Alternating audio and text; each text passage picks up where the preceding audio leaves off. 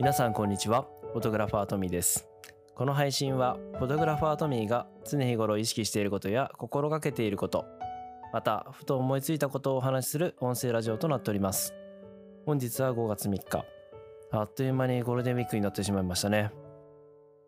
4月から入っていた撮影のほとんどが自粛という形で延期やキャンセルとなってしまいました。仕事がない分家で引きこもっている時間がとても辛いのですが嬉しいこともあったりします。それは子供が1月に生まれたのですがちょうど3ヶ月半ぐらいになったんですかね。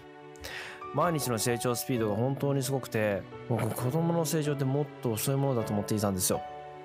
ハイハイだったりとか立ち上がったりとかあとは声を出して笑ったりとかもっともっと後だと思ってたんですけど気づいたらもうおしゃべりとか笑ってたりしてね。本当にこの自粛期間があってよかったなって今ではそう思えてます。あと、ま、妻にも感謝の日々ですね。まずは、まあ、子供を産んでくれてありがとうっていうのはもちろんなんですけど、まあ、生まれてから本当にね寝る時間ってないんですよね。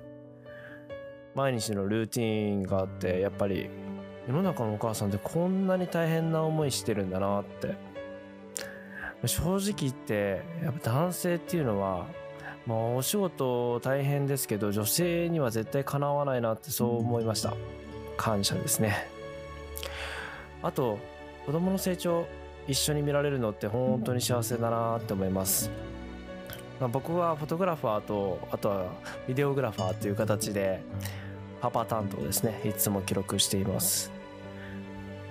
今しか見られない瞬間ですからね。この表情とか声とか。だって生まれた時の声とかってもうしっかりやっぱ思い出せないですもんね。